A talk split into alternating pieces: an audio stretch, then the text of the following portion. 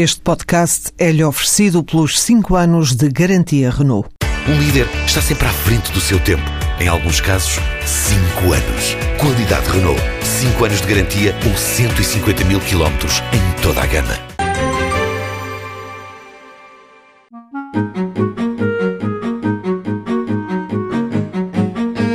José Praça já esteve empregado na área automóvel e da agropecuária, mas por influência da família sempre gostou do trabalho com vitrais. Quando concluiu o 12º ano, chegou a fazer uma formação nesta área, em Barcelona, até que, há cerca de 15 anos, decidiu criar uma empresa dedicada aos vitrais e peças de autores em vidro. Eu, na altura, trabalhava na indústria da agropecuária e fiquei no desemprego. E a partir daí fiz uma sociedade familiar e avancei, digamos, com esse projeto dentro da área do vidro, que era uma coisa que era muito familiar. Já tinha feito formação em Barcelona, mas nunca tinha exercido. E para tentar melhorar o negócio, aprendeu análise e tendências de mercado no CEART, o Centro de Formação Profissional do Artesanato.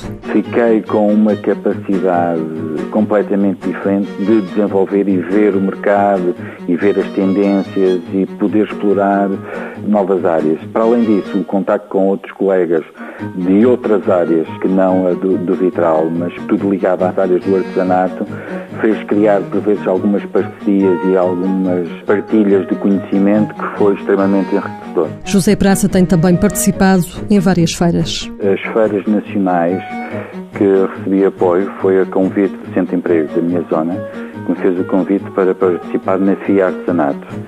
Já participei duas vezes com o apoio deles.